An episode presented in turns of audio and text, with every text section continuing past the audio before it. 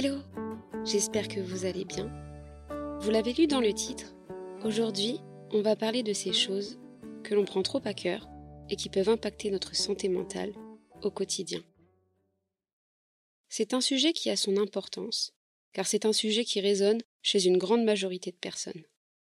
Pourtant, on ose peu l'aborder, car c'est généralement considéré comme une faiblesse. On n'est pas tous capables de poser des mots sur ce que l'on ressent lorsqu'il s'agit de ces choses qui nous tiennent à cœur. Et c'est OK. Justement, ce podcast est fait pour ça. Dans cet épisode, je reviens sur des notions dont j'ai parlé rapidement dans les précédents épisodes. Je pense principalement à celui sur les ruptures amicales. Si vous n'avez pas écouté cet épisode, il est toujours disponible gratuitement sur Spotify, YouTube et Deezer. Dans cet épisode, je me confie à vous sur ma vision de l'amitié, qui a pas mal évolué ces dernières années.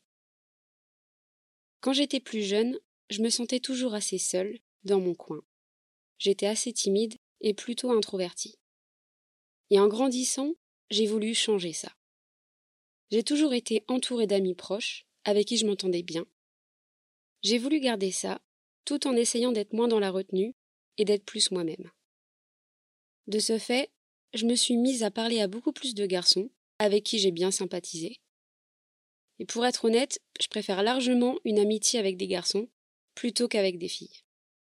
Je trouve ça plus chill, plus cool et sans prise de tête, alors qu'entre filles il y a toujours des tensions, des disputes et des ragots, etc. Et ça j'aime moins. J'aime pas les prises de tête. Et c'est pour cette raison que par la suite, j'ai choisi de côtoyer des groupes de potes, mecs, ou des groupes de potes mixtes, plutôt que des groupes de filles. Chacun a son avis à ce sujet, et je respecte chaque point de vue. Il faut savoir que j'accorde une grande place dans ma vie à mes amis. Ça m'a toujours tenu à cœur de rassembler les gens afin de créer de beaux moments passés ensemble. Je pense par exemple à mon anniversaire, où j'organisais chaque année une soirée avec tous mes amis qui ne se connaissaient pas forcément. Mais au fil du temps, les gens changent. Nous aussi, on finit par changer. Et certaines amitiés en subissent les conséquences, malheureusement. Ça fait partie de la vie. Je vous parle d'amitié, car c'est pour moi l'exemple le plus flagrant que j'ai pour vous parler de ce qui me tient à cœur. Toute ma vie, j'ai fait en sorte d'entretenir au mieux ces relations, car j'ai grandi avec ces personnes, et c'est grâce à tous ces moments passés ensemble que je suis devenue la personne que je suis aujourd'hui. Seulement voilà, arrivé à l'âge adulte, chacun évolue différemment de ce côté, et c'est normal. Seulement moi, j'ai eu beaucoup de mal à l'accepter et à aller de l'avant. Je n'ai pas été jusqu'à en faire une dépression, mais ça m'a vraiment mis mal pendant une longue période de ma vie, à tel point que j'ai voulu me remettre en question. Et si vous avez écouté l'épisode sur les ruptures amicales, vous savez que certaines de ces amitiés, pour ne pas dire toutes, étaient devenues toxiques pour moi ce qui m'a fait prendre la décision d'arrêter de côtoyer certaines personnes, c'est d'avoir pris le recul nécessaire et d'avoir pris le temps pour comprendre que ces personnes me portaient plus de négatifs que de positifs dans ma vie. J'ai toujours été une personne à l'écoute des autres, qui veut bien faire et qui en fait parfois même trop, quitte à s'oublier. De ce fait, j'ai beaucoup eu de déceptions amicales, mais ça ne m'a pas empêché de continuer à côtoyer ces personnes. En grandissant, à travers toutes ces expériences, je me suis rendu compte qu'il fallait que je m'écoute davantage pour arrêter de me mettre dans ce genre de situation où je me donne plus que je ne reçois. Ça peut paraître égoïste dit comme ça, je sais. Mais quand toute ta vie, tu te soucies des autres, que tu es à l'écoute, que tu es présente, mais que les autres, eux, ne sont pas là pour toi quand tu vis le pire, alors qu'ils savent que tu as besoin d'eux. Et pire, qu'ils n'essaient même pas de se mettre à ta place pour te comprendre, là tu sais qu'il faut partir. Je pense aussi que si j'en suis arrivée à vous faire tout un épisode sur ce qui m'a rendu aigri avec le temps, c'est que j'ai de plus en plus de mal à débattre sur des sujets qui me tiennent à cœur. J'en ai déjà parlé, mais quand je vois le nombre de personnes qu'on essaie de sensibiliser face au handicap, à l'écologie, au harcèlement, et que je vois à côté de ça le comportement de certains qui ne changent pas et qui même devient de plus en plus problématique, ça me rend triste. J'en suis arrivée à un stade où j'ai du mal à regarder les actualités, tellement ça me déprime. Et pour en avoir parlé avec des amis, je sais qu'on est nombreux dans ce cas-là. Mais tout le monde n'a pas le déclic de se poser des questions et de poser des mots sur ce que l'on ressent. Beaucoup de personnes se sentent prises au piège par leurs émotions. Je fais partie de ces personnes. Et si aujourd'hui j'ai décidé de faire ce podcast, c'est pour libérer la parole et essayer de vous aider, vous qui m'écoutez, si vous vous trouvez dans cette même situation.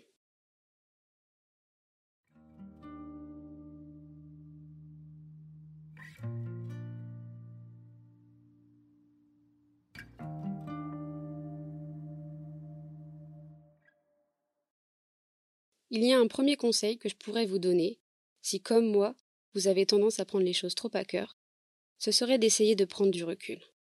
Je sais, c'est facile à dire. En plus, on ne sait pas forcément ce que ça veut dire prendre du recul. Pour faire simple, demandez-vous si la situation est grave ou non. Parfois c'est grave, et dans ce cas-là, il faut oser en parler et dire les choses. Mais il arrive aussi que parfois la situation n'est pas si grave que ça. Dans ce cas-là, il faut réussir à se dire que ce n'est pas grave, qu'il n'y a pas besoin de réagir ou de surréagir, surtout si on est à fleur de peau. Car lorsque l'on réagit à fleur de peau, on risque de faire du mal aux autres, ou même de se blesser soi-même. Demandez-vous si cela aura un impact dans une semaine, dans un mois ou dans un an. Le fait de se poser cette question, ça peut aider à comprendre qu'il y a des tas de choses qui nous énervent au quotidien et qui pourtant n'auront plus d'impact dans une semaine, un mois ou même un an. Peut-être même que d'ici là, on ne s'en rappellera même plus. Donc dans ce cas-là, est-ce que ça vaut vraiment la peine de s'agacer ou même de s'énerver si ces choses ont si peu d'impact dans nos vies? C'est une question que l'on peut se poser. Et je vous invite à mettre ça dans un coin de votre tête. On ne sait jamais, ça peut toujours être utile. Ça semble facile, je sais, dit comme ça, mais ce n'est pas aussi évident qu'il n'y paraît.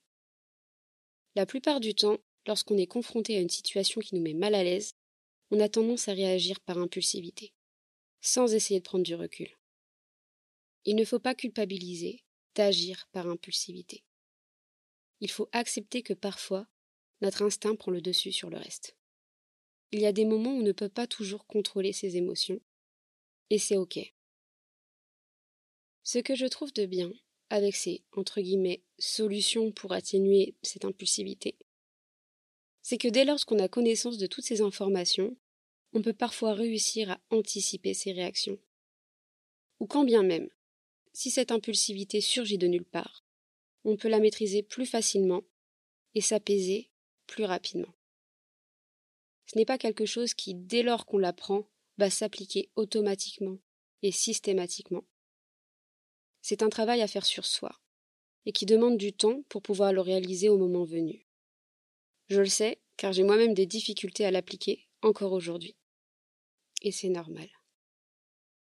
Une deuxième chose, qui peut sûrement vous aider, si vous prenez comme moi les choses trop à cœur, posez-vous la question de si cette chose qui vous dérange et qui vous fait vous sentir mal dépend de vous, ou au contraire dépend des autres.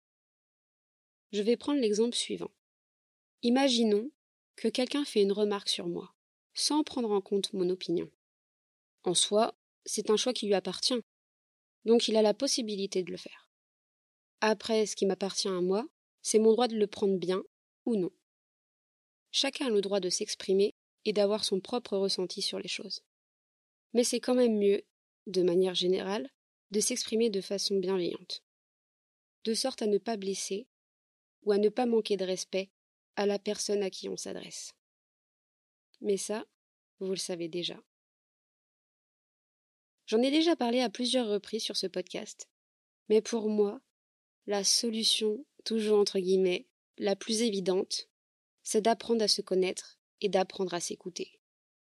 Car une fois que tu te connais, c'est plus facile de réparer et d'analyser ces choses qui t'agacent, et de savoir pourquoi ça t'agace autant. Et aussi étrange que cela puisse paraître, lorsqu'on arrive à savoir ce qui nous touche et ce qui nous dérange chez les autres, ça permet d'une certaine manière d'en apprendre plus sur soi. Je m'explique. Ce sont la plupart du temps les mêmes comportements, les mêmes situations qui nous irritent. Peut-être parce que ces comportements et ces situations font écho à des choses que l'on a vécues dans le passé et qui nous gênent encore. Pourtant, il s'agit de personnes et de situations différentes. C'est pourquoi il est important de prendre du recul et de se demander pourquoi ça provoque cette réaction-là en nous. Attention, je n'ai jamais dit que c'était facile. J'ai l'impression que la plupart du temps, ça résulte de notre inconscient. On ne s'en rend pas toujours compte. C'est pourquoi il est important de faire ce travail d'introspection pour déterminer quelles sont les raisons qui nous poussent à réagir par impulsivité ou qui poussent certaines de nos émotions à surgir de nulle part. Par exemple, je sais que de par mes expériences passées avec les hommes, et notamment mon expérience avec un pervers narcissique, j'ai parfois des signaux qui m'interpellent. Que ce soit des gestes, des réflexions ou des réactions. Il m'arrive parfois, dans une situation quelconque, ça peut être avec des amis par exemple, si je vois quelque chose qui me rappelle une sensation que j'ai déjà vécue dans le passé, je vais direct avoir l'impression d'être en insécurité, même lorsqu'il ne s'agit pas de moi. Je me sens mal à l'aise, comme si j'étais de nouveau plongé dans ce passé et que je vivais moi-même ces choses, alors qu'il peut s'agir d'une amie ou d'une simple inconnue dans la rue. Et mon problème, je pense, c'est que j'ai toujours eu cette volonté d'aider les autres. J'ai énormément d'empathie. J'ai du mal à voir quelqu'un en mauvaise posture et ne rien faire. Je ressens ce besoin d'agir et d'aider la personne, même si je ne suis pas en mesure de le faire. Et cette sensation-là, parfois, me fait culpabiliser. Je travaille encore là-dessus aujourd'hui, mais lorsqu'il s'agit de ces choses qui nous tiennent à cœur, c'est difficile de s'en défaire ou de leur accorder moins d'importance.